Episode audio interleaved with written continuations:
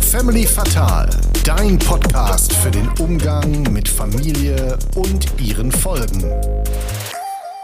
Niemand verarscht Jesus. Herzlich willkommen zurück bei Family Fatal in gewohnter Umgebung, also alles wie immer. Und deswegen sitze ich hier mit meinem Bruder Philo. Hallo Philo. Hallo Hugo. Wie ist so? Och, bei mir ist alles gut. Und ich freue mich, denn auch diese Woche können wir wieder einen Gast präsentieren, nämlich Christian Schulte-Loh. Ja, und ich durfte wie immer ja auch schon mal in die Folge reinhören. Und daher meine Frage, wie war es für dich so? Also ich muss sagen, dass die Aufnahme echt Bock gemacht hat, weil Christian ist ja auch hauptberuflich Comedian und ich muss sagen, das merken wir ihn auf jeden Fall an. Jetzt hätte ich fast gesagt, dass ähm, er hinter der Kamera genauso ist wie vor der Kamera, aber ich kann ja nur das Mikrofon beurteilen, weil er im Podcast zu Gast war. Also ein sehr, sehr angenehmer Typ und ähm, ja, du weißt das ja auch, ich bin eigentlich immer wahnsinnig nervös vor Folgen, aber wenn dann so ein entspannter und vor allem auch schlagfertiger und lustiger Typ dir gegenüber sitzt, dann ähm, gibt das auch mir ein besseres Gefühl und deswegen hat die Aufnahme auf jeden Fall großen Spaß gemacht. Ja, da würde ich jetzt hier einmal kurz noch einwerfen, dass der Christian ja nicht nur Comedian ist, sondern direkt, ich sag mal, bilingualer Comedian ist. Schön der ja auch, na, danke, danke, äh, seit mehreren Jahren schon sowohl auf der Insel als auch hier erfolgreich ist. Ja, da- das fand ich auch so beeindruckend. Also die Frage habe ich ihm auch äh, gestellt, wie das denn funktioniert. Denn ich sehe gerade, also ich kriege ja eine Sprache gefühlt nicht mal richtig hin. Hm, das aber dann, merke ich, Ja, ja. noch einen kleinen Sprachfehler. Aber dann auf ähm, zwei Sprachen richtig gut unterwegs zu sein und dann auch die Unterschiede, Unterschiede in den Humorarten und auch in der Kultur ähm, dann irgendwie festzustellen und dann auch noch vernünftig auf die Bühne zu bringen, das finde ich schon ähm, echt gar nicht so einfach. Ja, und äh, noch zu seinem Buch, zu seinem Roman, wie fandst du den? Er heißt, das er hieß ja, es gibt einen Gott und ihr ist langweilig. Übrigens seit dem 1.9. auf dem Markt. Äh, Also wer Lust hat, den Link zum Buch findet ihr natürlich wie immer in der Beschreibung. Wie fandst du das denn? Also das war schon cool zu lesen, da die Voraussetzungen in der Welt von einem auf den anderen Tag ja völlig andere sind. Und ich glaube, also ich persönlich habe jetzt noch nicht so viele Bücher gelesen, die halt von diesem Startpunkt ausgehen. Und erstmal war es cool, dass Gott existiert und dann auch noch durch einen coolen und cleveren Gottesbeweis, weil ich als Philosophiestudent kenne mich natürlich mit Gottesbeweisen aus. Und ich muss sagen, da hat der Christian einen sehr guten Ansatz gewählt. Und ja, ab dann ist ja die Kunst die neue Währung in dieser Welt. Und das ist für viele, für viele Leute natürlich eine Herausforderung und das finde ich, stellt er ganz gut dar. Für mich wäre es zum Beispiel auch eine, weil ich Hm, ja, male echt ich weiß beschissen. schon, ja, ja. Für Ich dich wäre es vielleicht ein bisschen einfacher. ja, ja, ich- hatte da auch immer ein bisschen mehr Spaß. Ich durfte ja auch mal ab und zu eine Hausaufgabe für dich machen. Da, äh, Hast du auch welche für mich gemacht? ja, mit, wieder mit Mama zusammen. Ja. ja, also Kunst ging echt gar nicht. Gut, ist, Kunst ist jetzt nicht nur malen, aber ähm, zumindest in dem Bereich würde ich fett ablosen. Aber das Beste ist ja eigentlich daran, und das war ja letzte Folge genauso, als Özge Inan äh, zu Gast war, dass wenn der Autor oder die Autorin zu mir kommen, dann kann ich ja genau die Fragen stellen zu den Büchern, die mich interessieren. Und auch jetzt habe ich wieder festgestellt, ähnlich wie bei Özge, wie viel Mühe und Gedanken in den einzelnen Figuren stecken. Und man kriegt halt generell noch ein paar Hintergründe zum Buch, die man sonst vielleicht nicht kriegen würde. Und wer darauf Bock hat, der sollte auf jeden Fall bis zum Ende dranbleiben. Also ich habe das Buch zwar nicht gelesen, ne, wie so oft, aber das habe ich mir beim Hören auch schon gedacht. Gerade bei der Person Adam, die Adam? ausführlich, Adam, oh, sorry, äh, die ihr aus, äh, ausführlich besprecht. Ähm, und ein Spielchen gab es ja dieses Mal auch wieder, ne? Aber dafür müssen wir jetzt nicht noch weiter drüber reden, finde ich. Ich würde einfach mal eine blumige Folge wünschen. Ah, sehr schön, wegen. Ja, gefällt mir. Ja, Ja, wünsche ich ja. auch. Viel Spaß.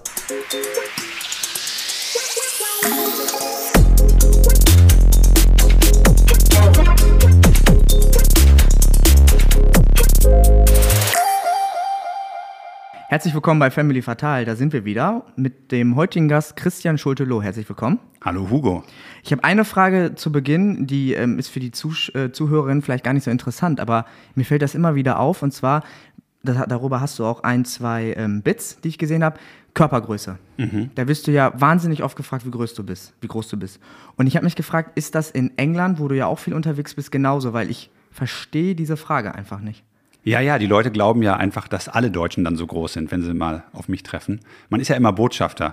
Und ähm, Engländer sind im Schnitt kleiner als Deutsche. Deswegen glaube ich, ähm, ist es für die noch besonderer. Aber ich finde es erstmal super, dass du den Podcast beginnst mit der Aussage, jetzt kommt eine Frage, die für niemanden interessant ist, außer für mich. Ja, weil ich habe, also ich war letztens auf dem Festival auch mit zwei Freunden und die sind halt auch um die zwei Meter groß und das war wirklich so, die, die waren wie eine Attraktion. Die hätten sich theoretisch auch einfach nur auf dieses Festivalgelände stehen können. In den zwei Minuten Takt kommen dann Leute, die ja alle so hoch gucken. Das hatte natürlich einen Vorteil, wir kamen super gut durch die ähm, Reihen. Ja. Also egal zu welchem Auftritt wir gegangen sind, egal zu welcher Zeit, da mussten wir nicht früher kommen, weil wenn die beiden vorgelaufen sind, waren wir sofort durch. Aber ich habe nicht verstanden, weil also ich bin wirklich da langgelaufen und jeder zweite musste diese Größe kommentieren. Und ähm, da habe ich mich gefragt, ob das in England dann genauso ist oder ob das ein deutsches Ding ist. Das Nee, es ist überall so. Die Leute denken, das wäre okay, große Leute anzusprechen, wie eine Sehenswürdigkeit. Ja. Die, und dann machen die, also ich war mal in Japan, da haben die Fotos mit mir gemacht, alle, weil die dachten, das ist halt irgendwie, ich bin ein Alien. ja, Zwei Meter, ich bin gar nicht so groß. ne? Ja, Also genau, es gibt ja Basketballspieler, die sind 2,40 Meter. Und äh, vielleicht werden die nicht mehr gefragt, weil man dann denkt, oh Gott, den darf ich jetzt nicht mehr fragen. Aber ich bin genau in dem Win äh, Window sozusagen, in dem man Leute noch fragen darf. Ja, weil die Frage, also die ist, kommt dann ja meistens auch immer so direkt, wie groß bist du eigentlich? Ähm, aber gut, dann haben wir das geklärt als Mhm. ähm, Frage, weil das hat mich persönlich interessiert, weil ich ähm, das eben als, gut, das ist vielleicht nicht die Norm, aber es ist jetzt ja auch nichts Spektakuläres. Ne? Aber super, dann haben wir das geklärt. Du bist ähm, Stand-up-Comedian Ja. und wenn ich es richtig gelesen habe, dann war das auch schon früher dein Traumberuf. Stimmt das? Ja, also ich wusste nicht, dass das eine Option ist, logischerweise, weil ich komme aus dem, ich komme aus Haltern am See, westfälisch, ja, bodenständig, bürgerlich. Und ähm, da war das halt, da war nie davon die Rede, dass man das beruflich machen kann. Ich bin auch mal zum Berufsinformationszentrum, so hieß es ja irgendwie mal, gegangen, zum BITS in Recklinghausen. Und dann habe ich Oder gesagt, komme ich her? Ja, aus Ja. Recklinghausen kommst Ja. du, ne? Genau. Und dann habe ich, äh, da am Hauptbahnhof ist es gewesen, das BITS. Und Ja, dann, das ist, glaube ich, nach wie vor noch. Also ja, ich, ja. sowas bleibt. Gute, Gutes bleibt für immer. Und dann ähm, habe ich da äh, denen gesagt, was ich gerne machen wollen würde. Und da kam alles bei rum, aber nicht Stand-up-Comedian, sondern die Klassiker eben. Ne? Und dann ähm, habe ich später erst gemerkt, dass man das beruflich machen kann, dass das auch geht. Aber du hast ihm gesagt, dass du gern sowas in die Richtung äh, machen wollen würdest? Ja, ich habe gesagt, was ich machen will und ich habe das also, ich habe so vage Punkte aufgezählt. Zum und Beispiel? Schätz mal, was die, was dann die Berufsempfehlung war. Kannst du mir vorher sagen, was du vage Ja, aufgezählt die hast? Punkte waren, ich würde gerne mit Menschen arbeiten, logischerweise. Ja. Ich würde gerne viel kommunizieren. Ich würde gerne auch kreativ sein. Und ich würde gerne äh, sozusagen selbst äh, ähm, entscheiden, ja, und ein bisschen freiberuflich sein und so weiter. Also nicht mich nicht so in so ein abhängiges Verhältnis begeben. Das waren die ersten Schritte, die ich gesagt habe. Ja. Und dann kam die Empfehlung, Oh, das ist jetzt schwierig. Also ich kann mir schon vorstellen, irgendwas mit Büro? Florist. Florist? Nein. Ja, ich sollte Blumen binden. Und das finde ich irgendwie ein ganz schönes Bild. Wie geil ist das denn? Ja, und jetzt habe ich manchmal das Gefühl, wenn ich auf der Bühne stehe oder eben irgendwie eine Lesung mache mit einem Buch, dass das so ähnlich ist wie so ein Strauß schnüren. Dann Ja. wird's immer so irgendwie, dann fühle ich mich gut. Aber wie, wie man auf Florist kommt, frage ich mich. Also das ist ja ein Beruf, ähm, den würde ich jetzt bei den Sachen, die du gesagt hast, die stimmen natürlich auch alle zu, aber da würde ich jetzt selten, oder ich wäre nie im Leben auf Florist gekommen. Naja, diese Computersysteme waren damals noch nicht so weit. Da hat man irgendwie noch auf so einem alten Rechner rumgehackt, da im BIZ. Und dann hatte das eben nur sieben Möglichkeiten, die es gab. BWL, Jura, Medizin, was weiß ich. Und eine war eben Florist. Und weil alles andere nicht funktioniert hat im System, hat wahrscheinlich das Ding gesagt, Error, Error, Error, der muss Florist werden. Hast du nochmal einen neuen Versuch gestartet? Nee, müsste man mal machen. Ja, wir mal schauen, was jetzt rumkommt. Ich habe Angst vor dem Ergebnis, muss ich sagen. Aber dann, ähm, weil du gerade gesagt hast, Gutes äh, bleibt, da frage ich mich, also ich hoffe, die haben die Systeme nochmal überarbeitet, weil ich finde ein Angebot, also nur Florist finde ich auch ein bisschen wenig bei der Eingabe, die du gemacht hast. Da ist sicherlich noch mehr Spielraum. Naja, es gibt einem ja irgendwie eine gewisse Richtung im Leben. Das ist gar nicht schlecht, weil wir haben so viele Wahlmöglichkeiten heutzutage. Und ich finde es irgendwie nett, jemandem zu sagen, du wirst Florist, fertig. Ja, da muss man sich nicht mehr festlegen und entscheiden. Super. Aber du bist den Weg als Florist ja doch nicht eingeschlagen, ne? Ich bereue es jeden Tag. Ja. Aber um nochmal zur ähm, Kindheit zurückzukommen, ich fand es so interessant, weil ähm, der, also der Wunsch, also war da der Wunsch auf der Bühne zu stehen oder war wirklich der Wunsch auch auf der Bühne Witze zu machen? Schon so früh da. Das ist, eine, das ist nicht mehr äh, nachzuvollziehen, glaube ich. Aber ich weiß noch, dass ich, ähm, ich habe halt gerne Platten und Kassetten und so gehört damals von, äh, also erst deutsche Sachen, so Heinz Erhardt und Otto und sowas alles. Jürgen von Manger aus dem Ruhrgebiet, die lagen halt bei meinen Eltern noch rum, die Platten von vor 100 Jahren. Und dann habe ich irgendwann so in so einem Comic-Shop in Recklinghausen im Lörhof Center, wo jetzt dieses große Einkaufszentrum ist, war früher dieses kleine Einkaufszentrum. Ne? Du kennst es ja alles. Ja, ich kenne das ja. Palais Fest heißt das jetzt. Also Ja, genau. wahrscheinlich ja keiner kennen, aber. Und so das ist halt jetzt eine riesen Shopping Mall und früher war das so ein schnuckeliges, altes, kleines Einkaufszentrum. Und da gab es einen Comicladen. Und in dem Comicladen gab es eben auch äh, Videokassetten und so ein Zeug, noch vor DVDs, äh, aus Amerika und aus England. Und da gab es eben eine Kassettensammlung aus ähm, New York, äh, Stand-Up-Comedy, Best of oder sowas. Die habe ich mir gekauft und habe dann diese Audiokassetten mir reingezogen von Margaret Cho und Jerry Seinfeld und so. Und das war alles damals schon alt. Das war jetzt, irgendwie, das war jetzt so späte 90er und die Kassette war irgendwie aus den frühen 90ern. Und die Sachen habe ich mir angehört und fand das super. Und dann habe ich gedacht, ja, das ist es doch eigentlich. Ja, Und dann war der Job natürlich super weit weg. Aber ich dachte so, die, die, also das zu machen, sich erstmal das anzuhören, fand ich toll, aber ich hatte Ideen sofort. Und habe dann mir Bücher bestellt und so, Jerry Seinfeld und ähm, die, The Comedy Bible gab es dann. Und ähm, dann habe ich das alles gelesen und so ein bisschen durchgeackert, habe angefangen, Nummern zu schreiben, als Jugendlicher schon. So Stand-up-Nummern. Also die Begeisterung kam halt dann schon relativ früh, kann man einfach sagen. Also du hast dich dafür interessiert. Ja, voll, ohne zu wissen, wo das hinführt, genau. Wie so oft. Also ich meine, das ist ja auch, wenn jemand malt So oder wie ein so. Hobby auch eigentlich. Ne? Genau. Also du hast einfach Spaß daran, ja. fängst halt als Kind an zu malen und irgendwann geht man damit an die Öffentlichkeit. Und hat Humor bei euch in der Familie damals auch eine große Rolle gespielt? Ja, nur mit Humor ist Familie ja zu ertragen. Es geht ja nicht anders. Also klar, die Antwort ist eindeutig ja. Weil du, ähm, hast du Geschwister? Ja, Hast ein noch- Bruder. Okay. Weil ich finde, wenn man dann auch noch Geschwister oder so hat, dann spielt vielleicht Humor, so habe ich das wahrgenommen bei mir, dann irgendwie auch nochmal eine größere Rolle, weil du mit denen ja auch immer viel, viel rumscherzt und so. Ja, du hast ja eine Großfamilie, oder? Du hast ja noch mehrere Geschwister. Ja, ich habe ähm, einen großen Bruder und einen kleinen Bruder und dann habe ich noch, noch mal zwei größere Geschwister und da haben wir dann, also wir sind eine Patchwork-Familie, ähm, genau, und da habe ich dann noch mal einen Halbbruder und eine Halbschwester. Super. ich, ich finde ja, jede Familie ist eine Patchwork-Familie. Weil? Weil? es kommen ja immer Leute zusammen. Also die Eltern kommen zusammen aus verschiedenen Umfelden und dann kriegen die eben Kinder. Aber trotzdem ist es ja ein Patchwork. Da kommen ja erstmal zwei zusammen. Deswegen ist der Begriff Patchwork-Familie auf jede Familie anzuwenden, finde ich. Das stimmt, so habe ich das ähm, noch gar nicht betrachtet. Dann haben wir noch einen Hund, der kommt auch aus Ja. anderen Verhältnissen. Ist ja immer ein Patchwork. Da, äh, das, das vollkommen richtig. Habe ich noch nie drüber nachgedacht. Du hast dann gerade gesagt, du hast mit ähm, ja, im jugendlichen Alter dann oder so deine ersten Nummern geschrieben, aber hast dich damit noch nicht auf die Bühne getraut, oder? Ja, natürlich nicht. Ich hatte ja, äh, also ich Würde wollte ich ja keine nicht. Zeugen. Ist ja klar, dass das jemand mitkriegt, ist ja unvorstellbar. Weil man weiß ja auch intuitiv, wenn man nicht ganz verblendet ist, glaube ich, dass die ersten Versuche nicht gut sind. Bei allem, was man macht. Und mir war klar, dass der Anfang nicht gut sein wird. Lange nicht so gut wie das, was ich mir da alles angehört habe ne, und angeguckt habe. Und ähm, dann war auch noch dieser große Comedy-Boom in Deutschland äh, mit RTL Samstagnacht und so in den 90ern. Das habe ich mir alles angeguckt. Und dann habe ich natürlich gedacht, oh Gott, ja, jetzt ist das alles so eine Riesennummer. Dann war plötzlich Comedy so riesig. Und dann ich, äh, saß ich da wie das Kaninchen vor der Schlange. Und habe mich dann erst getraut, als ich im Ausland studiert habe. Und habe dann gedacht, hier kriegst keiner mit, hier machst du es jetzt mal. Weil ich gelesen habe, dass du Angst hattest, dich vor deiner Familie zu blamieren, wenn das richtig wiedergegeben wurde. Familie war, äh, war glaube ich, gar nicht so der Punkt, aber äh, generell vor Leuten, die mich kennen, ja. Aber ich habe dann, aber klar, Familie inklusive, ja. Weil ich eigentlich, also so wäre es jetzt bei mir gewesen, ich glaube, von meiner Familie wäre es mir da sogar noch am wenigsten unangenehm gewesen. Das mit den Freunden und so, das verstehe ich. Aber bei Familie? Mir geht's nach wie vor so. Ich mache jetzt, ich bin seit 20 Jahren Stand-up-Comedian fast, Ja. ne? Nee, sogar seit 20 Jahren. Und nach wie vor ist es mir lieber, wenn ich im Publikum niemanden kenne, als wenn ich da Leute wiedererkenne oder das sind Freunde oder Familie in den ersten Reihen. Es ist mir lieber, wenn ich keinen erkenne. Und das ist nach wie vor so? Ist nach wie vor so. Das wird auch immer so bleiben. Also wenn jetzt ein Familienmitglied sagt, du Christian, ich würde total gerne zum Auftritt kommen, darfst wahrscheinlich kommen, aber Ja, dann sage ich natürlich netterweise, ich setze dich auf die Gästeliste. Toll, wir sehen uns, ich freue mich. Aber ich freue mich eigentlich mehr darauf, dass wir uns nach der Show sehen. Ja. Und nicht darauf, dass du dann im Publikum sitzt. okay. Und ich glaube, das geht den meisten Comedians so. Dass du, wenn du auf der Bühne stehst, dann bekannte Gesichter siehst und das erstmal ähm, irgendwas macht das im Kopf und man fängt an, glaube ich, äh, das Unterbewusstsein verändert sich, das Bewusstsein eben auch und dadurch verändert man sich und in seiner Art aufzutreten und der Modus wird ein anderer im Kopf. Und das sind nur minimale Abweichungen, aber die verändern eben die Sachen. Was glaubst du, woran liegt das dann genau? Ich weiß es nicht. Ich erkläre mir aber auch so, dass bestimmte Fußballspiele so ausgehen. Wenn dann immer die Ehefrauen auf der Tribüne sitzen, habe ich das Gefühl, dass die Spieler schlechter sind. Wenn die ihre Kinder dann auf dem Schoß der Frau sitzen sehen auf der Tribüne, ich glaube, die spielen dann anders. Weil es einfach dann im Kopf da ist und irgendeine Struktur oder so ändert, weil eigentlich dein Programm ist ja an sich vorher auch schon da. Also du weißt ja, wie du auf die Bühne trittst. Genau, und ich bin auch, ich habe auch das äh, Zutrauen zu mir selbst, dass ich lustig sein werde mittlerweile. Klar, das funktioniert ja. Aber ähm, ich, trotzdem, ver- das verändert Nuancen in meiner äh, Selbstwahrnehmung und so weiter. Und das ist, das ist halt äh, einfach nur Psychologie. Das heißt, wenn du jetzt irgendwo, sagen wir, du zeichnest diesen Podcast immer im selben Studio auf und jetzt bist du mal woanders, du wirst minimal verändert diesen Podcast aufnehmen, wenn Ja. du plötzlich im neuen Umfeld bist.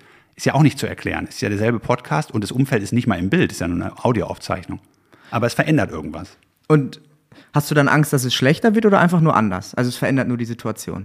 Ey, Das ist, äh, ich glaube gar nicht, dass es dann schlechter wird. Ich habe nur das Gefühl, verdammt nochmal, ähm, ich hätte es lieber anders, glaube ich. Also es ist auch keine Angst. Ne? Also Angst ist das falsche Wort, weil auf der Bühne ist gar kein Raum für Angst, glaube ich. Da muss man sich wohlfühlen, sonst funktioniert es nicht. Es muss Spaß machen. Okay, ja, ist wirklich interessant. Hast du dich schon immer wohlgefühlt auf der Bühne? Nee, am Anfang ist es natürlich eine Katastrophe. Am Anfang ist es so, als wenn du irgendwie, was weiß ich, über eine äh, stark befahrene Autobahn zu Fuß laufen sollst, wo du so denkst, verdammt nochmal, ich komme hier nicht rüber. Und nach einer Weile ist es dann, am Anfang ist es einfach nur eine Art Schock, Schockzustand und nach einer Weile äh, gewinnt man Gelassenheit und Ruhe auf der Bühne. Und das ist fast meditativ, weil auf der Bühne gibt es keine Zukunft und keine Vergangenheit. Es gibt nur diesen Moment. Und das ist wie beim Yoga, beim Sport und so weiter auch, das ist ein schöner Zustand. Und man hat ja auch beim Sport keine Angst, glaube ich. Sonst würde man den Sport nicht machen. Aber beim ersten Mal Skifahren hat man wahrscheinlich Angst. Schätze ich mal. Ja, absolut. Ja, aber beim 2000. Mal Skifahren hat man ja keine Angst mehr, sondern genießt diesen Moment und ist in so einer Art ähm, Flow und in so einem meditativen Zustand. Ja, ich glaube, gerade beim, beim Sport ist es dann auch so, dass du vorher super aufgeregt bist oder angespannt einfach, aber sobald du dann auf der Bühne bist, bei dir oder dann im Fußballspiel beispielsweise, dann ähm, bist du ja wahrscheinlich nicht mehr aufgeregt, weil dann bist du ja voll drin in dem Moment. Genau, glaube ich auch. Also wenn der Skispringer in der Luft Angst hat, Boah, dann ja. wird die Landung nicht sauber laufen, glaube ich. Und hast du ähm, anfangs, wie du ja gerade schon gesagt hast, das läuft ja nicht immer reibungslos und da hat man sicherlich auch ein, zwei Auftritte, die nicht so gut laufen, überlegt, ähm, damit dann aufzuhören. Weil wenn gerade die Anfänge, da muss man ja vielleicht auch irgendwie noch ein bisschen mehr Selbstvertrauen sammeln oder irgendwie positive Momente. Und wenn das nicht so gut läuft, überlegt man dann auch zu sagen, vielleicht kann ich es auch nicht so gut oder ich mach's nicht. Ständig, klar, ständig. Ähm, aber oft auch wegen der Rahmenbedingungen, ne, dass man irgendwo ist und dann muss man sich mal wieder in einer, weil, es keinen Backstage gibt, auf dem Behindertenklo umziehen oder so oder da die Klamotten lagern. Oder man schläft in einem furchtbaren Hotel, weil irgendwie der Veranstalter keine Kohle hat und man gerade noch auf dem Weg ist dahin, dass man überhaupt etabliert ist als Künstler. Dann sitzt man in der Bahn fest, sieben Stunden und so. Es gibt so viele Rahmenbedingungen, die den Job halt erschweren. Und dann flucht man schon und denkt so, warum habe ich nicht was Vernünftiges mit meinem Leben angestellt? Ne? Und auf der Bühne ist es selten der Fall. Da habe ich nur manchmal, dass ich so nachher so denke, was soll das alles? Das sind aber Gott sei Dank Seltenheiten. Aber das ist ja auch wieder Psychologie. Das Gehirn, wenn jemand mit irgendwas neu anfängt, das Gehirn überzeugt uns ja davon, dass wir besser sind, als wir eigentlich sind. Das heißt, die Selbstwahrnehmung ist dann total verschoben am Anfang. Ähm, Und das sieht man immer, wenn Newcomer in irgendeinem Bereich sind, die sagen nach ihrem Auftritt ganz oft, ich glaube, ich war gut. Dabei waren die nicht gut. Ne? Die waren weit davon entfernt, so gut zu sein wie die, die schon lange machen. Und äh, überreden sich aber, dass sie glauben, dass es gut war. Und die, die schon lange machen, waren richtig gut. Auch nicht immer, ne? aber waren dann richtig gut und reden sich ein, dass es nicht gut war heute Abend. Und das ist so eine umgekehrte Psychologie, die man echt ganz oft beobachten kann. Hast du das am Anfang auch gemacht und dir eingeredet, dass das gut war? Ja, und jetzt mache ich es auch umgekehrt oft, dass ich dann denke, dass ich nicht zufrieden bin. Dabei sagen mir alle äußeren Signale, dass es eigentlich ein voll guter Auftritt war. Und das ist echt irgendwie seltsam. Ich glaube, da trickst uns unser Unterbewusstsein so aus, dass wir nicht aufgeben. Wenn du nämlich am Anfang denkst, dass du nicht besser bist, als du in Wirklichkeit bist, gibst du ja auf. Und das ist ja, ne, der Überlebensinstinkt ist dann abgeschaltet. Wenn du das seit 40 Jahren machst und plötzlich realisierst, dass du wirklich gut bist, dann würdest du wahrscheinlich auch aufhören. Weil du dann denkst, ja, jetzt habe ich das ja irgendwie erreicht, dieses Level, dann mache ich was anderes. Ne, warum soll man dann noch weitermachen? Aber wenn man sich einredet, dass man eigentlich nicht so gut war, dann hat man wieder die Ambition, an irgendwas zu arbeiten und macht weiter. Vielleicht auch, weil der Anspruch sich einfach verändert, oder? Ja, und auch die Persönlichkeit und die Rahmenbedingungen und die ganze Szene ja auch. Wenn man jetzt ähm, jede Szene, also Comedy, Musik, Literatur, ein Freund von mir hat mal dieses schöne Bild äh, geprägt, der hat gesagt, das ist alles wie ein Gletscher. Das heißt, der wandert so langsam weiter, dieser Gletscher. Und wenn man da drauf steht, merkt man das gar nicht. Wenn man aber mal runtergeht und dann wieder diesen Gletscher betritt, dann merkt man, dass der weitergegangen ist oder weiter sich bewegt hat. Und ähm, diese Bewegung merkst du nicht in der Szene. Die, aber wenn man von außen drauf guckt, sieht man die wohl. Oder wenn man mal eine Pause macht, wie bei der Pandemie zum Beispiel, dass man danach plötzlich wieder einsteigt, dann merkst du, was sich getan hat in der Welt und wie Comedy sich auch verändert und so weiter. Und wahrscheinlich auch, wenn du dir, kannst du dir alte Auftritte von dir angucken? Weil dann merkst du ja wahrscheinlich, sowas ich mal, ich kann mir zum Beispiel nicht meine eigenen äh, Folgen anhören. Also sobald ich dann die Stimme höre, das ist ja mir oft eh immer unangenehm, wenn man die Stimme mitkriegt. Das ist schmerzhaft, ne? Ja. Ja. Ich finde es manchmal immer noch schmerzhaft und manchmal auch okay. Es bleibt ja nicht aus. Heutzutage muss man ja ständig mit, sich mit seinem eigenen Zeug befassen. Videos, Reels posten bei YouTube, Instagram und überall. Oder auch ein Fernsehauftritt wird dann nochmal zerhackstückt in irgendwelche Clips und so. Und dann muss man sich das alles nochmal angucken und anhören. Dadurch ist aber auch so eine Art Abstumpfungseffekt jetzt bei mir, äh, glaube ich, zu spüren, dass ich jetzt denke, jetzt mittlerweile ist es, glaube ich, okay. Am Anfang war es katastrophal. Und jetzt die Anfangsauftritte würde ich mir im Leben nicht angucken. Ich habe meinen ersten Auftritt auf Video, den allerersten. Äh, Wo war das? 2002 war das, ne, in Belgien, in meinem Auslandssemester. Ähm, da war ich eben gerade Anfang des Studiums, also gerade irgendwie knapp über 20. Und ähm, das würde ich mir jetzt nicht mehr angucken. Aber ich habe den. Aber der liegt da und schläft auf meiner Festplatte. Das ist vielleicht mal für einen besonderen Moment. Ich würde ihn auf der Festplatte lassen. Ja, ja, der bleibt, der ist auch, ist auch passwortgeschützt am besten. Lernt man nicht aber auch, wenn man sich alte Auftritte anguckt? Also wie wirst du besser? Kommt das nur durch die ganzen Auftritte, die man sich dann anschaut und die regelmäßige ähm, einfach auf der Bühne stehen? Oder wie wird man besserer Stand-up-Comedian? Weil es gibt ja, das ist ja schon ein Bereich, wo es jetzt, sagen wir mal, ganz wenig Leute eigentlich nach, nach oben schaffen, die dann wirklich regelmäßig auftreten, auftreten und die man dann halt auch bekanntermaßen in, was weiß ich, Deutschland oder England oder so kennt. Ja, aber das ist ja auch äh, wie in jeder Szene wieder, sind wir wieder bei Musik, bei Literatur, bei Comedy, bei Malerei, bei Podcasts, bei allem. In jeder Szene gibt es halt einen sehr sichtbaren Bereich, der ist klein, also der ist massiv sichtbar, das heißt, die Leute auf der Straße würden das dann wiedererkennen.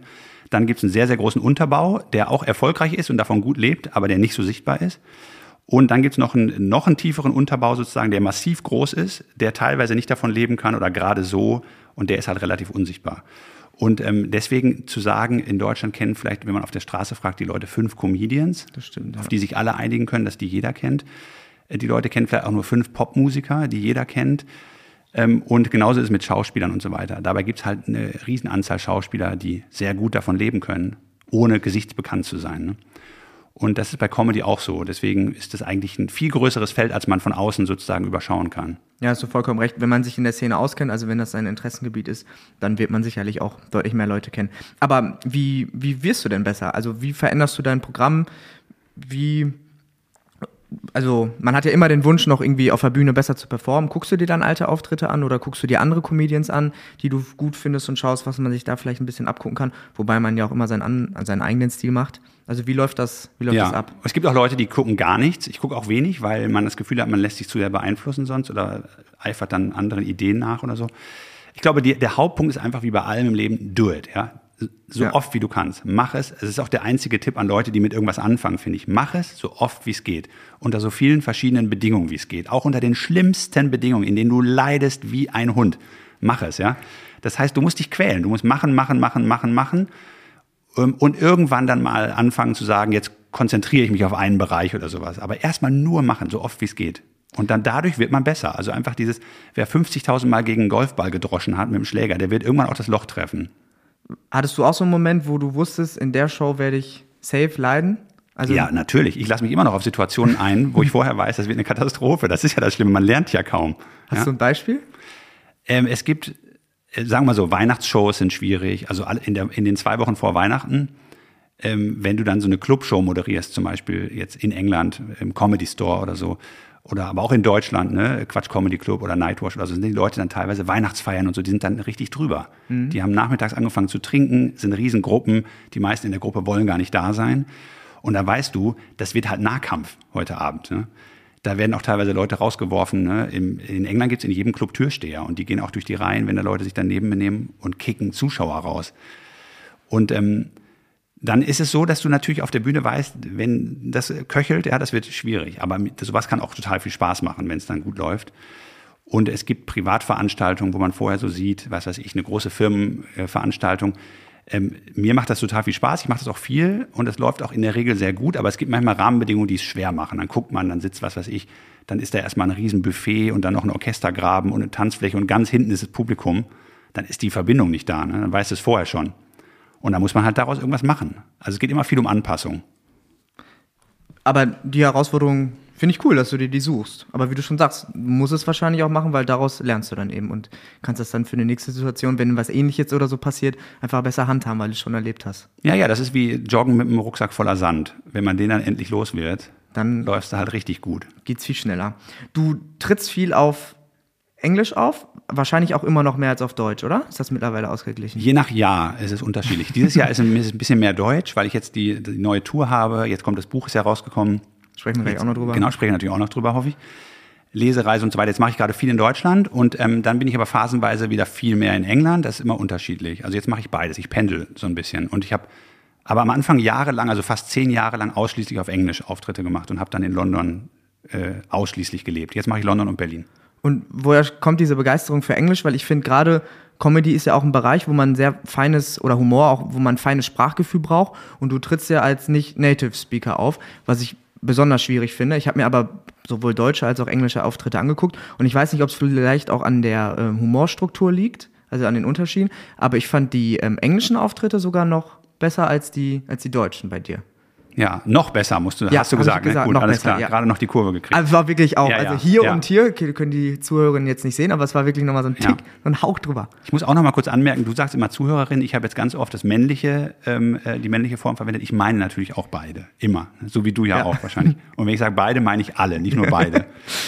ähm, genau, also es ist, ähm, ja, also das ist beides, macht beides sehr viel Spaß. Und ich äh, finde, äh, also es ist ja auch so, ich habe jetzt zum Beispiel einige Clips online aus Clubs in England. Und das ist natürlich im Club ist die Schlagrate höher. Das heißt also, da ist natürlich dann auch, kommen die Pointen sehr, sehr schnell. Und äh, in Deutschland, wenn es zum Beispiel Fernsehauftritte sind oder Soloprogramm, da ist die Schlagzahl eine andere, weil es natürlich ein anderer Rahmen ist. Ne? Aber ähm, deswegen ist es, glaube ich, kein sprachliches Thema, sondern eher so ein bisschen das Setting. Also wo ist man jetzt mit seinem Auftritt?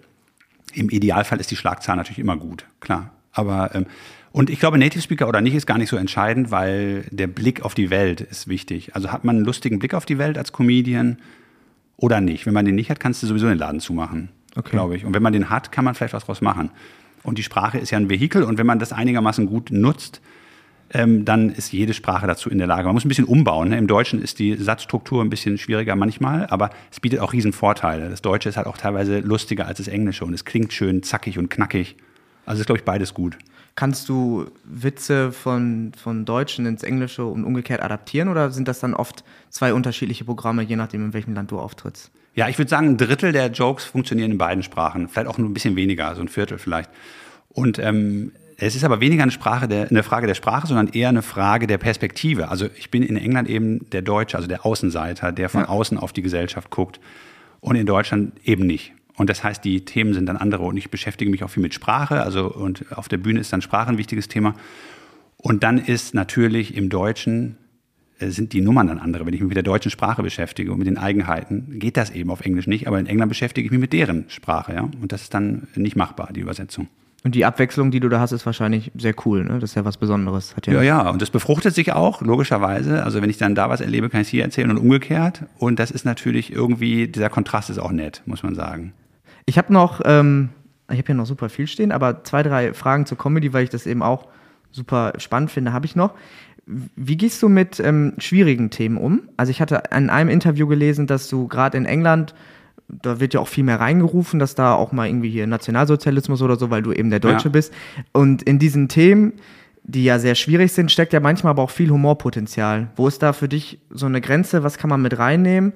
Und wo hört es dann auf? Oder wie gehst du eben damit um, wenn solche Sachen reingerufen werden? Ja, ja, also ich gehe da natürlich, also mit allem, was reingerufen wird, gehe ich sehr entspannt um, weil das ja immer eigentlich, äh, man hat ja das Mikro auf der Bühne, ich stehe da mit dem Mikrofon, ich habe am Ende, sitze ich ja am längeren Hebel, also da kann eigentlich nichts schief gehen.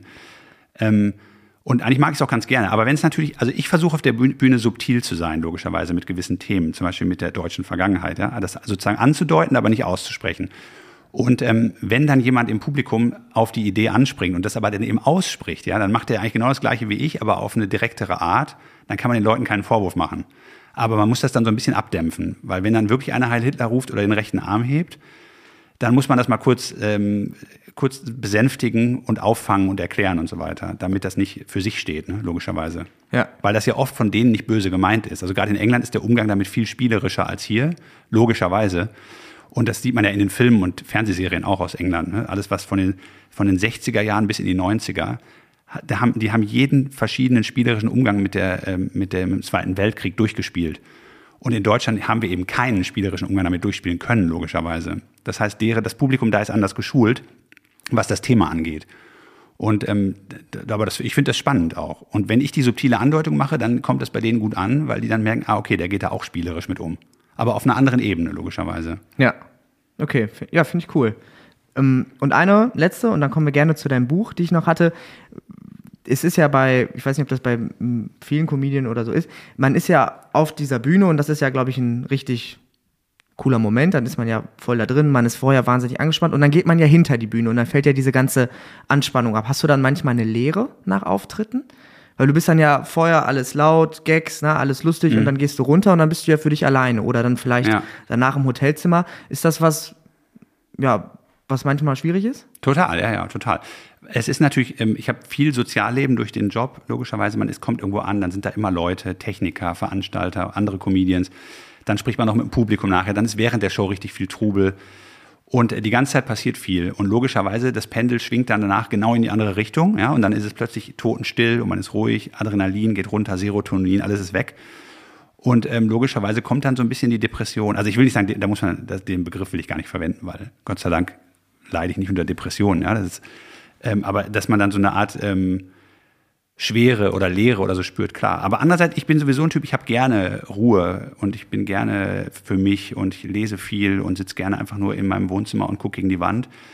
Ähm, vielleicht ist das die Gegenbewegung zu dem Job. Aber ich gehe jetzt nicht, wenn ich frei habe, noch vor die Tür und unternehme total viel. Also das ist irgendwie, das arbeite ich, ich wenn jemand bei der Versicherung arbeitet oder in der Bank, verstehe ich den Drang, abends es krachen zu lassen und sozial zu sein. Bei mir ist es ja genau umgekehrt. Das heißt, ich habe dann abends eher den Drang nach Ruhe oder nicht abends, abends arbeite ich, aber dann tagsüber.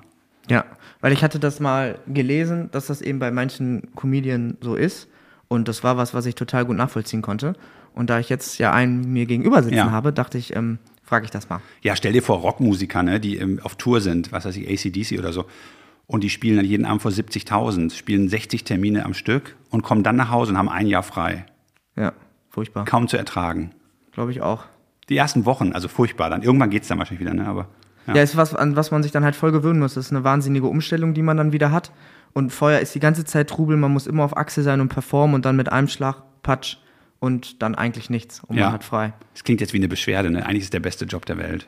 Ja, du bist ja, ja, also für die Leute, die das, also hoffentlich ist das für ja. die der beste Job der Welt. Man wird fürs Reisen bezahlt vor allem. Man ist ständig unterwegs, ne? Das ist schon der Punkt. Man muss Reisen gerne haben. Und ähm, ja, wenn, wenn das so ist, klar, dann geht's. Dann ist es ein guter Job. Aber es gibt sicherlich auch viele, die ähm, gibt nur einen besseren Job. Dein oder? Florist. Florist. Das scheint eine Empfehlung. Also, falls die Leute noch nicht wissen, was sie machen sollen, beschäftigt euch mal mit dem Beruf Florist oder Floristin. Oder Floristin. Ja. Oder auch divers. Genau. So wie ein Blumenstrauß. Hauptsache, schön gesagt. Wollen wir zu deinem Buch kommen? Unbedingt. Weil das ist echt ein netter Schinken, würde ich sagen.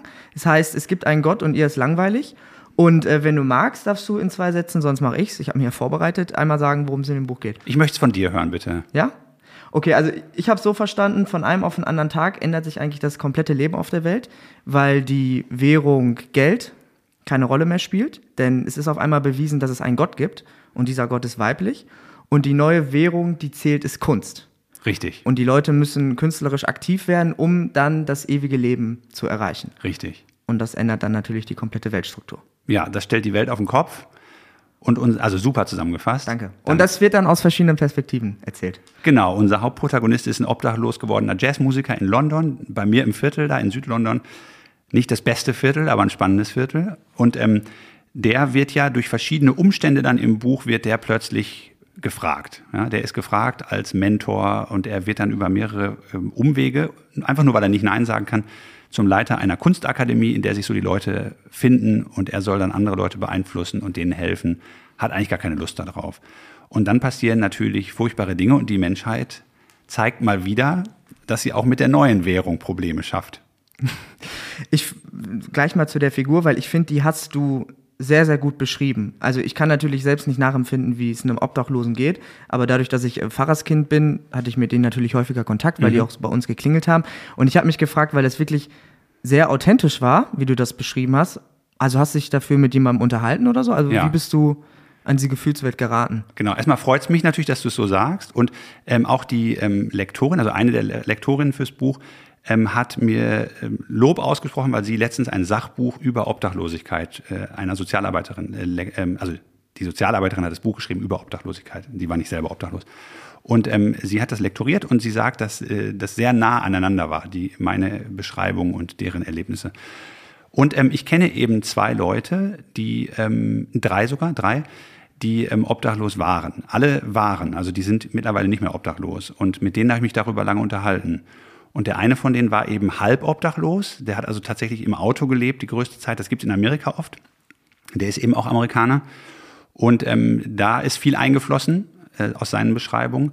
Dann gibt es einen äh, Comedian in England, der war obdachlos, der hat plötzlich durch mehrere, eigentlich reicht ja manchmal ein Schicksalsschlag, der hatte gleich zwei gleichzeitig, ist er auf der Straße gelandet. Und eigentlich war es gar nicht auf der Straße, sondern in einem Park. Der hat sich dann in einem Park wiedergefunden und hat in einem ausgehöhlten Baum übernachtet eine ganze Zeit lang. Und der hat mir viel erzählt, den kenne ich gut und wir haben da viel drüber gesprochen. Der ist mittlerweile auch ein eigenes Haus, sogar ein kleines. Also der ist komplett äh, zurück in der Gesellschaft. Also in der sozusagen normierten Gesellschaft, sagen wir mal. Ne, das andere ist ja natürlich auch die Gesellschaft. Und ähm, der dritte Fall ist jemand, der durch starken Alkoholismus äh, obdachlos wurde und mittlerweile auch keinen Alkohol mehr trinkt und auch mittlerweile in festen, festen Wohnsitz wieder ist mit Familie, der hat eine Familie gegründet. Alle drei sind Künstler. Äh, zwei Comedians, ein Musiker. Und das war, war so ein bisschen die Grundlage für die Beschreibung. Da sind also einige, einige Erlebnisse von denen eingeflossen und auch deren Beschreibungen und auch deren Beschreibung de, des Zustandes. Ne? Also, dass sie sozusagen sagen, wie sie eigentlich sich gesehen fühlen oder eben vor allem nicht gesehen fühlen von der Gesellschaft. Da du es jetzt gerade erklärt hast, mit welchen drei Personen du quasi diese Rolle mitkonstruiert hast, ähm, bin ich es gerade im Kopf durchgegangen und ein, zwei Sachen, die du gerade schon erwähnt hast, die merkt man auf jeden Fall an den, an den Personen. Also mhm. wer das jetzt liest mit der Vorinformation, der wird sicherlich die eine oder andere Sache, die du gerade erwähnt hast, da wiederfinden. Das ist echt, das finde ich ganz cool. Weil da ist es mir vor allem bei der Person eben so stark aufgefallen. Bei Adam, ja genau. Bei Adam. Bei Adam, dem Protagonisten. Und es ist eben, ich, also ich mag seinen Humor halt sehr. Also ich sage es jetzt nicht als Selbstbeweihräucherung, weil ich es ja geschrieben habe, aber dieser Humor, äh, der spiegelt eben auch diese Bekannten von mir wieder, wie die damit umgehen. Also die haben so eine, eine wirklich sehr humorvolle, sehr lakonische Art, darüber zu reden, weil die natürlich auch wissen, wenn die jemandem diese Geschichte erzählen, ist das erstmal auf der anderen Seite, löst das ja Schock aus, ja, wenn man so eine Geschichte hört, wie furchtbar das ist. Und auch dieser Abstieg in die Obdachlosigkeit, der nicht über Nacht passiert, sondern teilweise einfach so Schritt für Schritt erfolgt, bis man erst so ein bisschen obdachlos ist und dann wirklich richtig obdachlos und ohne feste Bleibe und ohne Zufluchtsort. Und dieser Umgang damit, dieser humorvolle Umgang und die humorvolle Erzählweise, die alte Formel, ja, Comedy ist Tragedy plus Time, also Komödie ist Tragödie plus Zeit. Äh, das ist das perfekte Beispiel dafür. Die größte eigene Tragödie, auf der Straße zu landen, rauszufallen aus der klassischen Gesellschaft und darüber lustig erzählen zu können, ja, ich finde das beneidenswert. Und das ist eben in diesen Protagonisten eingeflossen. Deswegen liebe ich seinen Humor, weil ich darin diese drei Bekannten von mir wieder höre sozusagen und wiederfinde. Ja, und der, hat, der Adam hat auch einfach einen tollen Umgang damit. Also man hat ja beinahe das Gefühl, als er dann später in dieser Kunstakademie auch wieder hausen darf, dass er ja gar nicht so ein riesen Fan davon ist. Also Genau. diese, und ich glaube, so geht es bestimmt vielen auch draußen, die werden dann immer so wahnsinnig bemitleidet, aber das, das habe ich auch erfahren. Teilweise sind die ja wirklich gar nicht unzufrieden auf der Straße zu leben, weil sie sich dadurch auch freier fühlen. Und dieses, was man nicht hat, aber was man gleichzeitig vielleicht auch hat, weil es eben persönliche Probleme gibt, wenn man eben obdachlos ist, das finde ich, spielt alles in Adam gut mit rein und man kriegt deswegen, glaube ich, wirklich ein sehr gutes Gefühl für diese obdachlose Person. Ja, schön, freut mich. Und er sagt ja auch, äh, die vermieterfreie Zeit war eigentlich eine gute Zeit, sagt Genau, er. das, ja, das ist der Ja. Umgang mit dem Humor. Kein Stress mit Nachbarn, ja, keine Vermieter.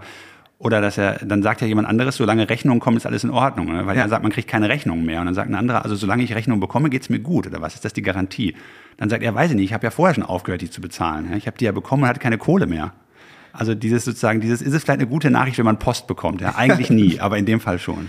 Gibt, ähm, ist Adam auch deine Lieblingsfigur im Buch? Ich, äh, ja, also das ist äh, wahrscheinlich schon, aber es wäre jetzt irgendwie auch, ich, wenn ich die nicht alle mögen würde, selbst den Antagonisten, dann wäre was nicht in Ordnung. Ne? Dann hätte ich es ja so nicht geschrieben, glaube ich. Lustigerweise sind die Leute, die Erstleserinnen und Erstleser aus meinem Bekanntenkreis, die selber alle auch sehr viel mit Literatur zu tun haben, die haben alle einen anderen Lieblings, eine andere Lieblingsfigur, nämlich den äh, Podkulch, also der ja auf eine gewisse Art der Antagonist in der Geschichte ist. Und das fand ich irgendwie interessant, Das dass die gesagt haben, die finden ja. sich in dem so sehr wieder. Und ja, fand ich aber eine gute Nachricht, dass, dass der irgendwie dann auch, man sagt ja, in jeder Geschichte soll man auch für den Antagonisten so ein bisschen sein.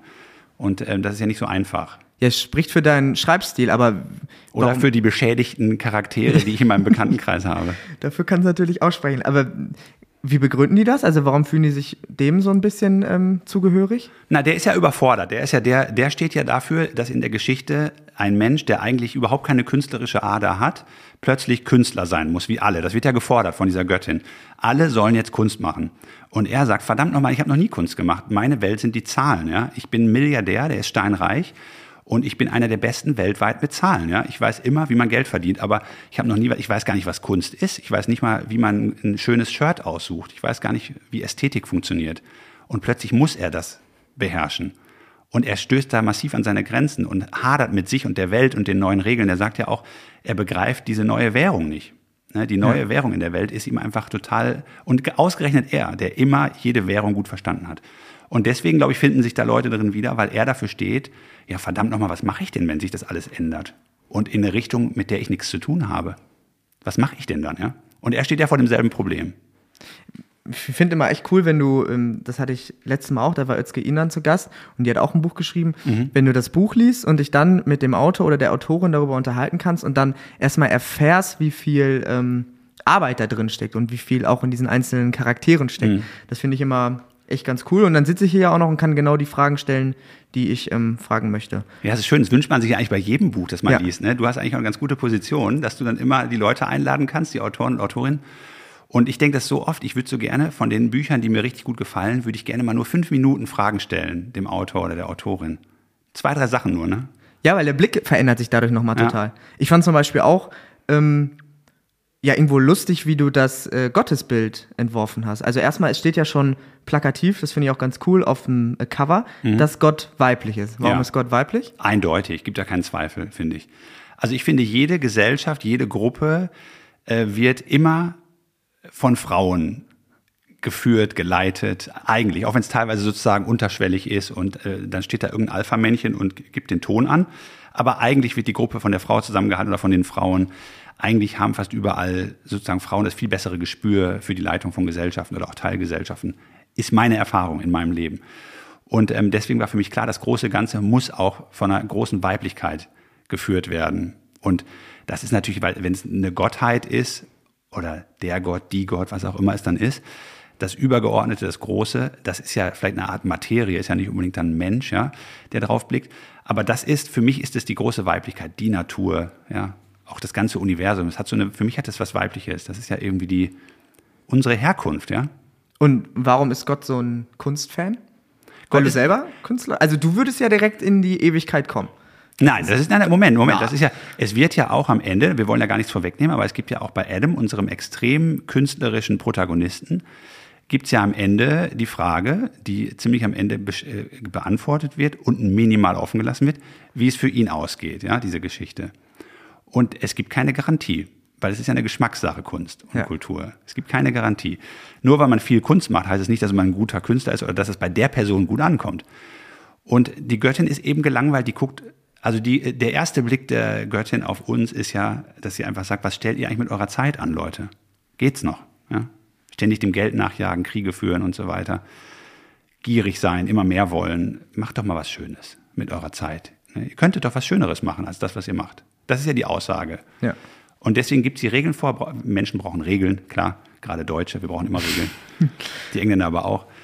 Und dann gibt sie diese Regeln vor und sagt, Leute, hier ist ein Leitfaden, macht doch mal was, mal gucken, was passiert. Ne? Unterhaltet mich.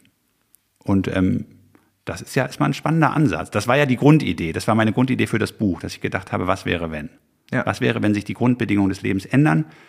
In zweierlei Hinsicht. Das sind ja zwei große Themen. Das eine Thema ist, es gibt einen Gottesbeweis, ja, der wirklich auch hieb- und stichfest ist. Den fand ich auch gut, weil Danke. in Philosophie musste ich mich auch schon öfter mit Gottesbeweisen auseinandersetzen. Der hat mir gefallen. Danke. Boah, der war schwierig zu konstruieren, Glaube dass ich, der ja. stichfest ist. Aber, äh, aber schön, dass du sagst, dass er dir gefallen hat. Ja, weil er ist an sich ist er ja simpel, also wir nehmen Mhm. den jetzt natürlich nicht vorweg, aber trotzdem muss man erstmal auf die Idee kommen. Ja. Da haben sich ja viele große Denker schon den Kopf dran zerbrochen. Ja, mit denen will ich mich gar nicht messen, aber ich habe zumindest versucht, einer gewissen Logik da in der Geschichte zu folgen und so.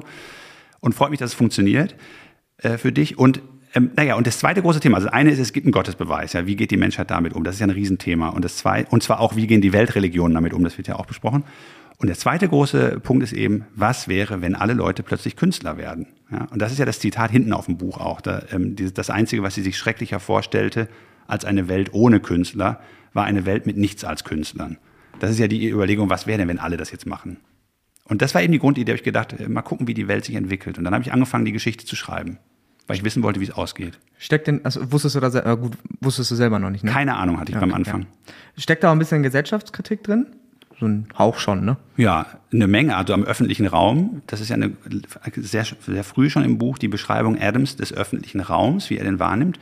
Das finde ich schon, das ist eine große Kritik. Also mich stört das sehr, wie der öffentliche Raum gestaltet ist. Ja, stimmt. Wie wir mit Obdachlosen umgehen, wie Auch mit wir der Bank und so das Beispiel, ne? Genau, dass Parkbank. Parkbänke dann immer so Stacheln drauf haben und so Trennbügel, dass äh, es überhaupt nicht gern gesehen wird, wenn Obdachlose überhaupt in der Öffentlichkeit, wenn überhaupt Menschen in der Öffentlichkeit liegen oder geschweige denn sitzen, ja. Also sitzen ist dann auch teilweise auch ver verpönt.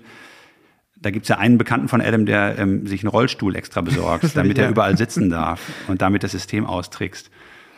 Und ähm, weil natürlich eigentlich ist das alles ein sehr feindseliger, der öffentliche Raum in der Großstadt ist eigentlich recht feindselig bestimmten Leuten gegenüber. Und klar, das ist eine Kritik, auch eine Kritik am, äh, am Geldwesen, eine Kritik an den äh, Immobil am Immobilienwesen in Großstädten und diesem Objekt, um das es da geht und so. Klar, viele, viele Punkte. Sehr gut. Also wirklich ein spannendes Buch, muss ich sagen. Ich habe es ja schon gelesen, wie man vielleicht auch schon äh, gehört hat, weil es irgendwie auch nochmal so einen anderen Ansatz hat. Also wie du schon sagst, du stellst ja am Anfang neue Grundbedingungen auf fürs ganze Leben und wie der menschliche Umgang damit ist und dann noch die verschiedenen Perspektiven, die du mit reinbringst. Ich würde es empfehlen. Was wir jetzt auf jeden Fall noch sagen müssen, weil die Leute, wenn die diesen Podcast hören, dann ist da ja immer ein Bild, ne? Mhm. in dem Fall von uns beiden, das Coverbild. Und äh, da kann man sagen, dass wir versucht haben, weil es das nicht ganz erkennbar ist und vielleicht ja nicht jeder das Buch haben wird, wir haben versucht, das Buchcover ähm, nachzustellen.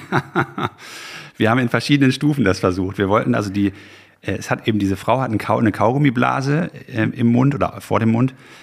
Äh, wir haben Kaugummis gekauft im Supermarkt, die alle nicht funktioniert haben. Ja, aber das lag nicht an den Kaugummis, sondern das lag ja auch an mir. Also ich kann das gar nicht mit den Blasen. Ich schieb das zu Also 100% mit den aufs. Material, ja, ja. die Kaugummiblasen. So, du schiebst es aufs Material, ich auf die, auf die Fähigkeit. Oh, es, und es gab noch eine kleine schlüpfrige äh, Bemerkung. Ähm, genau, also das mit den Kaugummiblasen haben wir dann schnell abgebrochen Genau. und haben gedacht, wir weichen auf Luftballons aus. Nee, ist auch zu doof. Hatten wir auch nicht. Hatten wir nicht. Das kommt noch dazu. Und dann haben wir versucht, dieses Bild nachzustellen, wo die Frau sich so räkelt und die fläzt so auf der Couch rum, gelangweilt mit dem Buch in der Hand. Und ähm, na, das Ergebnis, Ich habe es tatsächlich auch noch nicht gesehen. Du hast es auch nicht gesehen. ne? nee, ich habe nur, auch noch- ich hab's überrascht. nur im Gedächtnis, aber ich glaube, wir sind ganz nah dran am Ich glaube auch. Original. Also wer das nicht erkennt, der. Wenn ich jetzt noch hätte Kaugummi kauen können mit der mit der Kaugummiblase, das wäre glaube ich großartig. Es wäre eindeutig gewesen. Ja, aber wir, ich bin äh, selbst gespannt, wie das ähm, Endergebnis aussieht. Ich werde es mir dann anschauen. Bin sehr gespannt. So, Christian, jetzt zum Abschluss. Ja. Ähm, Du klingst so, als würde es jetzt sehr ernst werden. nein, alles gut. Ich spüre eine gewisse Ernsthaftigkeit. Ja, vielleicht doch. Also ich würde noch ein kleines Spielchen mit dir spielen. Okay. Und ähm, das Aber eins ohne Kaugummiblasen. ohne Kaugummiblasen. Generell, da geht es eigentlich, wir müssen nur sprechen und denken. Okay, sehr gut. Das kann ich, also sprechen kann ich auf jeden Fall. Manchmal hapert's bei mir da auch schon mit Denken und Sprechen. Ähm, das ist ein Familienspiel Ja. und ähm, wir haben jetzt gleich Fragen. Okay. Und dann müssen wir jeweils die Fragen beantworten und dann sagen, wer, ähm, ja, wessen Familienmitglied oder welche Familientradition oder so besser abschneidet. Also ob er deine Familie quasi den Punkt kriegen würde oder ob meine Familie den Punkt kriegen würde. Ah ja, also Familienduell. Familienduell ist das Okay, quasi, gut. Ja. Und Wer entscheidet denn, wer den Punkt kriegt? Wir. Ja, das wird ja spannend. Ja, wir müssen diskutieren. Okay. Am Ende haben wir bestimmt Unentschieden. Also, Familienspiel. Erste Frage: Was ist eure skurrilste Familientradition? Streit.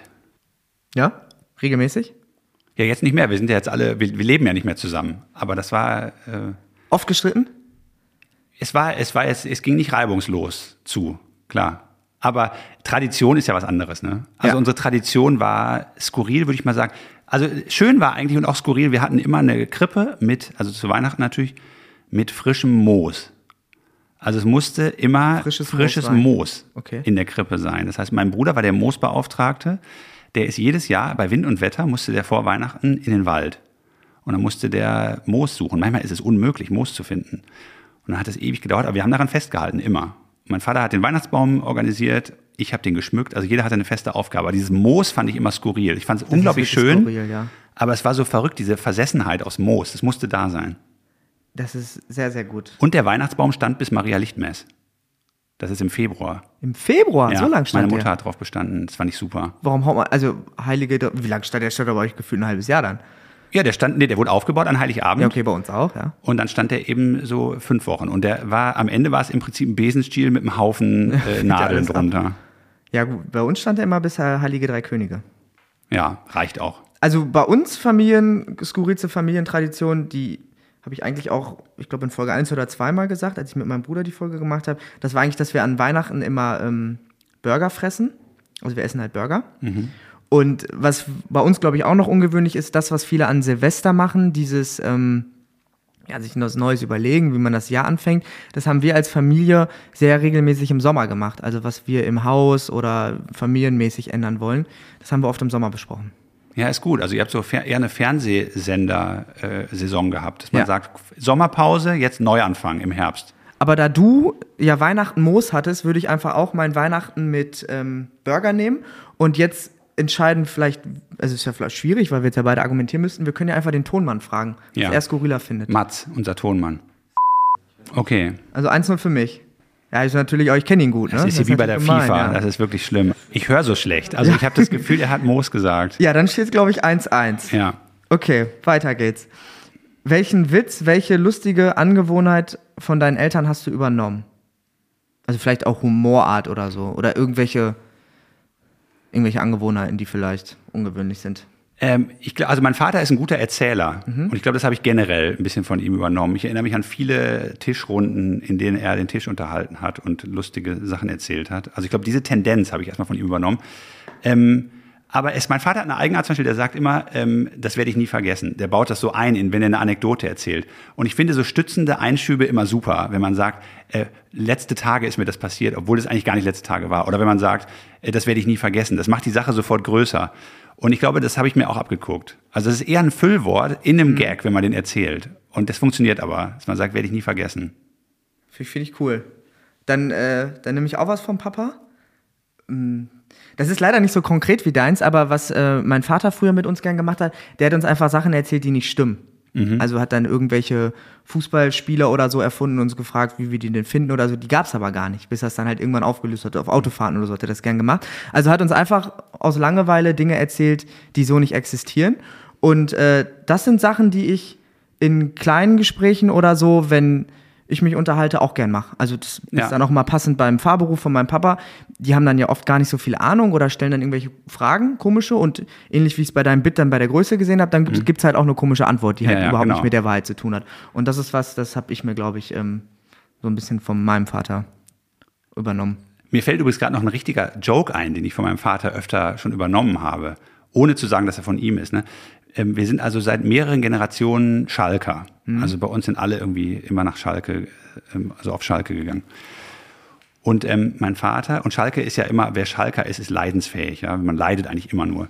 Ist wirklich äh, schwierig. Und mein Vater, wenn es um das Thema Geld auf Schalke geht, weil die ja immer pleite sind, ähm, ist immer sein Gag gewesen, dass er sagt, ähm, dass die pleite sind, ist ganz normal. Das war schon immer so. Wenn die mal Geld haben, dann mache ich mir Sorgen. Dann gibt es mindestens drei Verhaftungen. Und das ist ein schöner Gag, finde ich. Und den habe ich auch schon oft äh, angebracht, wenn es ums Thema Fußball geht. Finde ich auch gut. Ja. Auch viele Schalker bei mir im Umfeld. Ja. Vielleicht können die ja zustimmen. Also Mats, dann zeig mal, wer kriegt einen Punkt? Guck mal, Sehr gut. unser Gast. 2-1.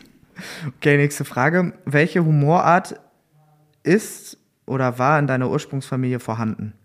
Welche Humorart? Ja, also es gibt ja britischen, Ja, das spielt auch schwarzer Humor, glaube ich, mit rein, ne? ja. Also irgendwie. Ja, das ist tatsächlich unglaublich schwer zu beantworten, weil ja Humor in der Familie in meiner Erfahrung eher situativ ist, ne? Ja, eigentlich schon. Also das ist ja jetzt keine, äh, also, aber es war nicht sarkastisch, es war nicht ironisch, es war auch jetzt eher kein schwarzer Humor. Aber vielleicht gab es ja was, wo, was eigentlich fast immer gefruchtet hat. Oder wo es einen Konsens gab oder was dann oft gemacht wurde. Ja, ich glaube, also tatsächlich eine, eine beliebte Form war die Form der Übertreibung. Dass man, ähm, Ja, also, bei uns auch, ja. ja, dass sozusagen Dinge übertrieben werden und dadurch ähm, ein bisschen ins Lächerliche gezogen werden und dann wird, wurde denen auch die Angst und ein bisschen die Größe genommen, indem man sie noch größer gemacht hat. Das ist, Ja. glaube ich, die beliebteste Form in der Familie gewesen, Übertreibung. Und äh, das ist quasi, wäre auch meine Antwort. Ja, in der Übertreibung liegt die Anschauung, hat mal ein Freund von mir gesagt. Ja, ich finde das finde ich auch nach wie vor. Übertreibung finde ich immer gut. Ja, dann äh, gibt es wohl für beide einen Punkt. Sehr gut. Oder für keinen, aber lieber für beide. Ja, ist schöner. Das fühlt sich doch am Ende besser an. Lieber ein 7 zu 6 als ein 1 zu 0. Lieber dann, ja, immer mehr Punkte als wenig Punkte. Äh, über welche Figur oder welche Serie hast du dich als Kind am meisten amüsiert? Alf. Alf, Alf, Alf. Das ging schnell. Ja, natürlich. Da war die Frage nicht mal zu Ende gestellt. Da wusste ich schon, dass ich Alf sagen werde. Ähm, ich habe alle Alf-Folgen unendlich mal, also unendliche Male geguckt und gehört, vor allem gehört, die Hörspielkassetten. Ich habe die alle noch in der Kiste. Natürlich habe ich sie nie wieder angefasst jetzt, die liegen halt einfach in der Kiste. Aber Alf hat mich Geprägt. unglaublich geprägt. Ich fand es unfassbar lustig. Ich würde es mir jetzt nicht mehr angucken, weil ich Angst hätte, dass ich es nicht mehr gut finde.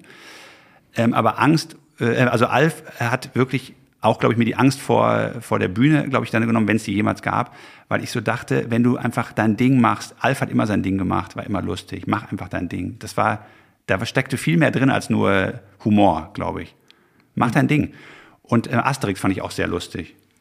Ja, den, würde ich jetzt nehmen. Also Asterix und Obelix. Ich glaube, gerade in Kombination mit meinem, mit meinem Bruder, also erst die Comics und dann die Filme, Ja. die habe ich. Ich habe letztens tatsächlich da nochmal eingeguckt. Ja.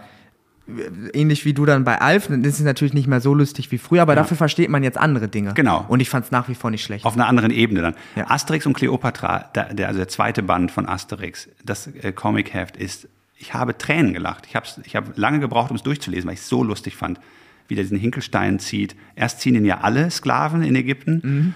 Und dann sagt er, was machen die da hinten? Fragt Obelix, dann sagt dieser Sklaventreiber, sagt, ja, das sind die, ziehen die Hinkelsteine hoch, das sind Sklaven und so. Nächstes Bild steht da nur noch einer und versucht diesen ganzen Stein da hochzuziehen, um die Pyramide zu bauen. Dann fragt Obelix, und was macht der? Und dann sagt dieser Sklaventreiber, ja, der macht Überstunden. und ich fand das so unfassbar lustig. Ich, hab, ich liebe auch diesen äh, Film mit, mit Rom, wo die diese Ja. Herkulesaufgaben Ja, machen ja, müssen. großartig. Und der dann da irgendwie äh, so viel essen muss und dann sich aufregt, dann rennt dieser Koch doch weint raus und Obelix beschwert sich, dass der Typ nachher Vorspeise ihn hat sitzen lassen oder so. Also Genau. das, oder Passierschein A38. Fantastisch. Ja, also das fand Fantastisch. ich. Also nimmst du dann Alf aber, ne? Ich nehme Alf, ja. Alf und ich nehme Asterix und Obelix und Matt sagt, vielleicht findest du ja eins von beiden einfach, kannst du einer Sympathie entscheiden. Bei Frage 1 gab es ja irgendwie ein kleines Missverständnis, glaube ich, akustisch. akustisch. Und würde Ja. ich mir einfach mal für Ja, Herr vier, Blatter. Da, ja, würde ich mir einfach mal hier einen frechen, frechen Strich machen. Finde ich gut. Asterix ist ja auch echt wirklich massentauglich. Mochtest du ja auch. Ja, ja, voll. So. Also, Gut, dann äh, Frage 5, vorletzte. Wer oder was sagt in deiner Familie, wer, oder pass auf, weil sonst kann ja wieder unentschieden passieren. Wir machen einfach nur noch eine Frage. okay, gut. Letzte Frage. Wer oder was sorgt in deiner Familie für die größten Lacher? Wow. Was vor allem, wer oder was? Die, für die allergrößten Lacher in der Familie hat immer der Nachbar gesorgt bei uns. Der Nachbar, ähm, ein Fahrschullehrer. Ja, glaube ich sofort. Der war unglaublich lustig. Und der hat, ähm, der hat dann immer so ein bisschen Polizei für die Straße gespielt. Wenn dann jemand falsch geparkt hat, hat er mit seinen Fahrschulautos zugeparkt. Und dann haben wir am Fenster geguckt, um zu sehen, was passiert. Und dann haben die Leute, einmal ist dann der, ähm, dieser Eingeparkte, ist dann durch den Vorgarten des Nachbarn gefahren, um rauszukommen, weil er nicht klingeln wollte. Der Nachbar hat es darauf angelegt, dass der dann bei ihm klingelt und sagt, ich würde gerne rausfahren. Und der ist einfach durch den Vorgarten, durch die ganzen Beete und so. Und dann haben wir am Fenster, wir haben uns totgelacht und mein Vater meinte so, ihr könnt alle bis zehn zählen, dann kommt der rüber, der Nachbar. Die waren sehr gut befreundet, mein Vater und der Nachbar, ein total netter Typ. Und dann kam der rüber und hatte halt einen Kopf wie eine rote Laterne und hab gesagt, ihr glaubt gar nicht, was gerade passiert ist. Und mein Vater halt total cool, meint so, ja, nee, was ist denn passiert? Erzähl mal. Und wir hatten alles gesehen aus dem Fenster. Und ich weiß noch, diese Ereignisse, die waren immer fantastisch. Also diese Nachbarschaftsereignisse, da gab es viele. Also in der Straße, was da alles passiert ist, das waren die lustigsten Dinge. Ja, ich glaube, den Punkt, den gebe ich dir sofort, weil Das gibt ja auch Zusammenhalt, ne? Wenn die Familie gemeinsam lacht über einen äußeren Einfluss, ist das ja, das schweißt ja zusammen und das war schön. nein, das ist super. Den Punkt kannst du direkt haben eigentlich. Aber du hast ja noch deine Antwort, bist du noch schuldig. Ja, ich habe überlegt, also wenn es jetzt um die Person geht innerhalb der Familie, würde ich, glaube ich, so an sich für die größten Lacher sorgen. Also wenn es jetzt irgendwelche Bemerkungen oder so am Tisch sind. Aber ich finde sowas Außenstehendes, gerade mit dem Nachbar und dann auch noch Fahrschullehrer, finde ich, finde ich großartig. Also Ja. da, du hast noch gar nicht gesagt, was passiert ist und ich fand es eigentlich schon gut. Deswegen ähm, würde ich dir den Punkt auf jeden Fall hier geben. Sehr gut. So, und damit hast du dann auch gewonnen. Das ist gut. Ich, ich fühle so ein bisschen natürlich jetzt, ich glaube nicht, dass es gerecht zuginge in diesem Spiel, aber ich fühle mich natürlich trotzdem gut. Ja. Danke, danke für den Sieg. So ist richtig. Man muss auch mal sonst dreckig gewinnen. Also Ja. fühle ich gut. Hier ist noch ein Geschenk. Äh, ich weiß nicht, was drin ist. Kannst du jetzt aufmachen, kannst ist ja du gleich aufmachen. du weißt wirklich nicht, was drin ist? Nee, ehrlich nicht. Du hast doch vorhin gesagt, dein Vater schwindelt manchmal, wenn er Geschichten erzählt und du auch. Aber ich schwindel wirklich nicht, weil ich habe es nicht gekauft. okay, gut. Aber meine, äh, meine Mutter hat es gekauft, also wird es irgendein Schwachsinn sein. Das wiederum ist sehr lustig. Oh, es ist, also ich beschreibe mal, was ich hier mache. Ich habe jetzt, jetzt Ja. mal die Packung aufgemacht, die neutral ist. Da ist jetzt was zusammengefaltetes drin, was erstmal die Maus Mhm. zeigt. Also die, die WDR-Maus von der Sendung mit der Maus. Es ist orange. Oh, es ist so ein Jutebeutel oder so ein Stoffbeutel mit der Maus drauf. Finde ich super. Finde ich auch gut. Finde ich gut. Ja, gefällt mir gut. Danke an die Mutter. Ja, das ist dein Preis, finde ich ehrlich in Ordnung. Also habe ich jetzt mit Das ist ein guter Preis. gerechnet, ja. Ich habe, jetzt muss ich noch Steht eine ja Sache auch, sagen. wenn du dann, glaube ich, damit. Ich glaube auch, Orange ist eine gute Farbe. Ich bin so ein bisschen Trump. Und ähm, ich habe eine Angewohnheit, die muss ich jetzt nur kurz loswerden. Mhm. Ich trage gerne diese Beutel, so Jutebeutel und so äh, Leinenbeutel und so. Aber ich habe eine Angewohnheit, ich ziehe die auf links, immer, Warum das denn? weil ich das cool finde. Und dann sieht man ja ja das Motiv durchschimmern. Ja, pass auf, man sieht das Motiv immer noch. Aber es schimmert nur durch und es sieht geiler aus. Oder? Schneidest du dann wenigstens noch das Schild raus oben? Nee, das Schild bleibt dran, das ist der Look. Der ja, Look aber dann ist, denken doch, äh, dir ist egal, dass dann alle denken, ist falsch rum. Mir ist es egal. Es ist Okay. sogar gewollt. Und ich trage alle Taschen immer auf links. Und diese Tasche sieht jetzt auf links noch besser aus. Ja, das ist faszinierend. Äh, Einfach so oder hat das ein. Das habe ich mir irgendwann angewöhnt. Ich habe es gar nicht bemerkt, bis ich irgendwann Bei habe. Plastiktüten? Alles? Nein, das ist mir zu aufwendig. Aber bei so, ich benutze halt keine Plastiktüten, sondern immer so, so Stoffdinger. Und immer auf links. Ja, großartig. Ich finde, das ist ein, ähm, toller, eine tolle, ein toller Schlussfakt. Dann ähm, würde ich sagen, sind wir an der Stelle durch. Vielen Dank, dass du da warst. Dein Buch, Es gibt einen Gott und ihr ist langweilig, jetzt erhältlich, seit dem 1. September erst draußen. Also Ganz frisch. Schlacht zu und ähm, ja, vielen Dank, dass du da warst, Christian. Danke, Hugo. Sehr nett war's. Und triumphierend gehe ich hier raus mit neuem Geschenk. Danke. Family Fatal ist eine Produktion der Beck Design GmbH für Kirche in 1 Live.